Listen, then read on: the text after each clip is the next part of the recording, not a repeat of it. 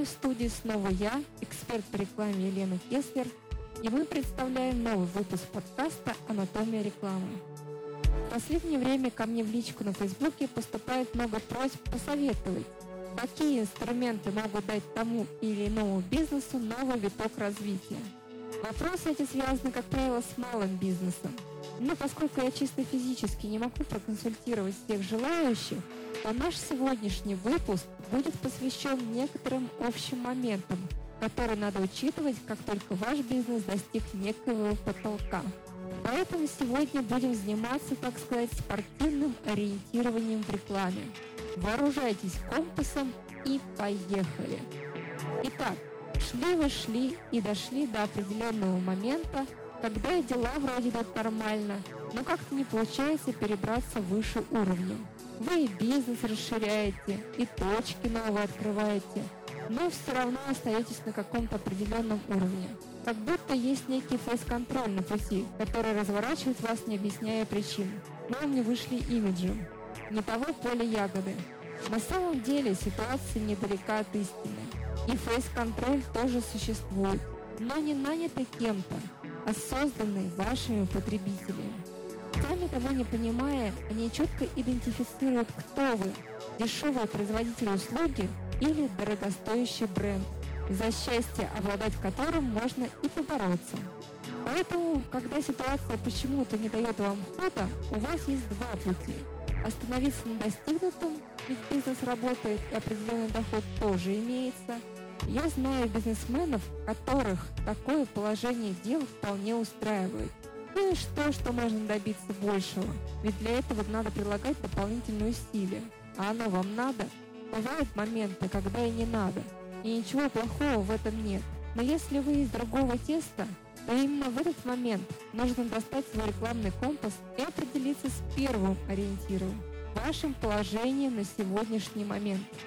Задайте себе вопрос «Где я?», «На каком этапе мой бизнес?», «Насколько хорошо меня знают?», где именно меня знают? Два близлежащих дома поверх не считается. Второй вопрос и второй ориентир. Куда я хочу прийти? Ответы здесь могут быть самые разные. Например, вы открыли компанию в маленьком городе, хотите выйти на федеральный уровень, или не хотите никуда выходить, а хотите, чтобы в вашем городе о вас узнало как можно больше народу. Или не хотите ни того, ни другого, а хотите быть более востребованным по сравнению с конкурентами. Все это задачи разного уровня, и идти к ним надо разными путями. Но как только вы поймете, куда вы хотите прийти, этапы этого пути тоже станут для вас очевидны. Или не станут, и тогда вам потребуется помощь специалистов. В конце концов, есть же специально обученные люди. Пусть они и работают – Здесь главное понять, кому довериться, чтобы вы в результате не остались топтаться на месте, а бодрым шагом из песни двинулись к цели. Чтобы ваш партнер по рекламе не оказался Иваном Сусаниным, просто задайте вопрос, как он видит программу вашего продвижения. Если вам сразу предлагают сделать рекламу, говорите спасибо, до свидания. Нет, не потому, что вам не нужна реклама. Она нужна. Но реклама не может быть просто потому, что она нужна. Реклама тоже решает определенные задачи. Да, разместите вы рекламу во всех возможных средствах информации. Да, все узнают, что вы Вася Пупкин. И прекрасно, если это было вашей целью. А вот если вы хотели выглядеть как Вита Пупкини, а все рассмотрели в вас только Васю Пупкина, то задача точно не решена. Все потому, что забыт еще один вопрос, еще одна точка координат. И, возможно, самое важное. Кто я? Местечковый шашлычник Вася Пупкин или престижный ресторатор Вита Пупкини? Нет, я совсем не про то, что быть Васей Пупкиным плохо. Васе Пупкины тоже нужны, и на них есть свой спрос. Но вы-то, вы-то хотели выйти на другой уровень, помните? Значит, вам нужно придумать себе концепцию, понять, кто вы, и показать это вашим потребителям чтобы у вас появилось собственное неповторимое лицо. И тогда эта концепция потребует от вас изменить все. имя, логотип, тип оформления всех материалов. Это может выглядеть болезненно и проблематично, но без таких шагов внутренний фейс-контроль ваших потребителей не пустит ваш на уровень бренда, и вы останетесь для всех все тем же Васей Пупкиным. Совершенно не следует называть ваш бизнес именем собственным. Особенно это касается сферы услуг. Допустим, кухня Марии или двери Софья могут позволить себе иметь такие имена. Во-первых, потому что они воспринимаются как имена моделей этих самых дверей и кухонь. Есть же имена ураганов. Вот и у модели двери может быть имя. Но совсем по-другому воспринимается парикмахерская Светлана или гостиница Наталья. Потому что все знают, что такие имена бизнесу дают в провинции. Сразу возникает ощущение местечкового заведения с непонятным качеством услуг. Посмотрите, все известные бренды разрабатывают себе уникальные названия. Никто не называется по имени своей жены или сына. Maybelline, домик в деревне, General Motors, Apple, наконец. Но представьте, что было бы, если бы все стали давать брендам свои имена. Автомобильный концерт Билли, компьютеры и телефоны Стиви, молочные продукты Ванечка. Ну как же, скажете вы, есть же Макдональдс, Дольче Кабана, Мерседес, Uncle Benz. И это вполне удачные бренды. Но я, наверное, соглашусь, но только с тем, что это удачные бренды. Потому что в остальном это же не имена. Это в большинстве своем фамилии. Потому что наличие фамилии в названии торговой марки дает ощущение качества, индивидуальности, в конце концов, ответственности. Это вам уже не просто ателье Светлана. Это марка Светлана Французова, и не просто шоколад Андрюша, а серьезная шоколадная фабрика Карпунов. Ну что, чувствуете разницу? Пожалуй, только Мерседес выбивается из всей этой веселой компании. И, наверное, правильно было бы сказать Мерседес. Ведь это действительно имя дочери основателя компании Daimler Motors Гезельштаф. Звали этого замечательного человека Котлеб Таймлер. И компания называется по его имени и выпускает автомобили. То есть опять-таки это марка автомобиля – а не название компании. В названии компании присутствует фамилия владельца. Еще остался Uncle Benz. А, помните, у них на упаковочках изображен такой афроамериканец? Потому что название вымышленное. Это вымышленный персонаж. Примерно то же самое, что у нас бабушка на домике в деревне. Компания, которая его придумала, в общем-то называется вполне себе серьезно. Converted Risk Incorporated. То есть вывод определенно прост. Фамилия в названии, несомненно, добавит вашей торговой марке веса.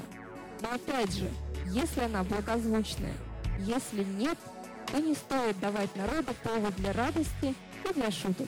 В этом случае лучше все-таки придумать какое-то другое, оригинальное название, которое раскрывает вашу концепцию. Например, название сети сервисных мастерских «Секундочку» построено таким образом, что уже само по себе сообщает потребителю о преимуществах компании.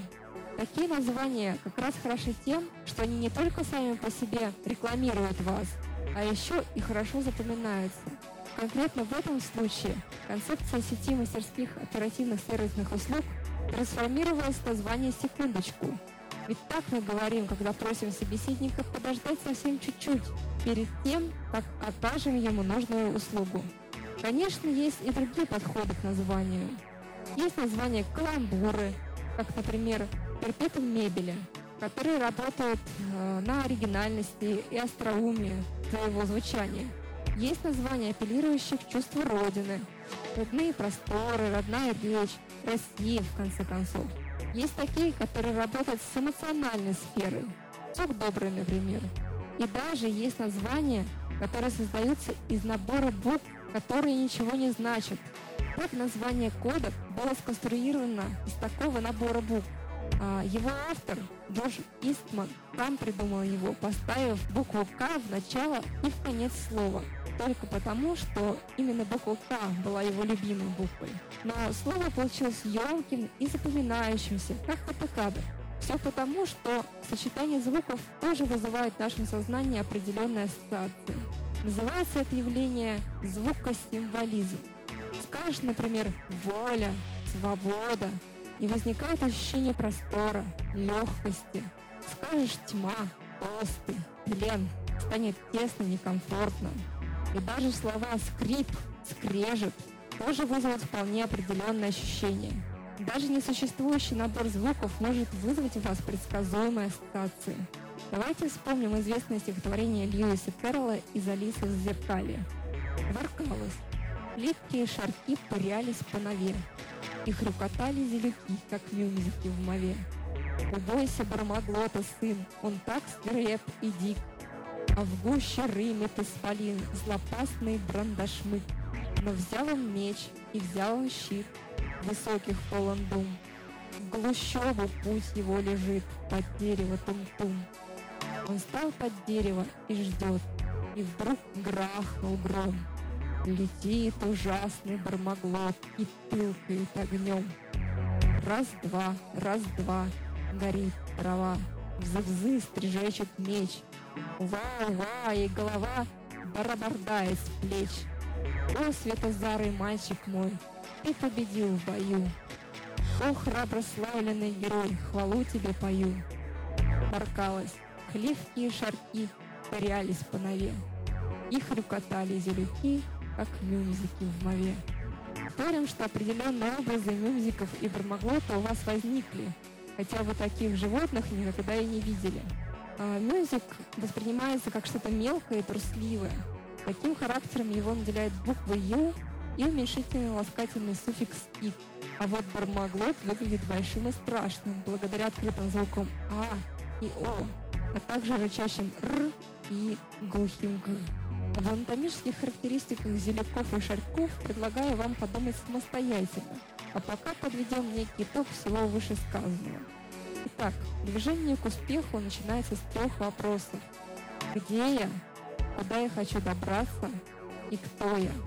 И если с первыми двумя вопросами понятно, то последний заставит вас проявить изобретательность, поскольку в этом случае вы напрямую приближаетесь к вопросу концепции и позиционирования, с которыми разобраться будет сложнее. Но не волнуйтесь, если вы не найдете в себе силы и знания справиться самостоятельно, вы всегда можете обратиться за личной консультацией через нашу группу в Фейсбуке «Анатомия рекламы» или через сайт edaexpertiza.com. А с вами была эксперт по рекламе Елена Кеслер. Услышимся в следующих выпусках. Анатомия рекламы. Для нас нет интимных мест.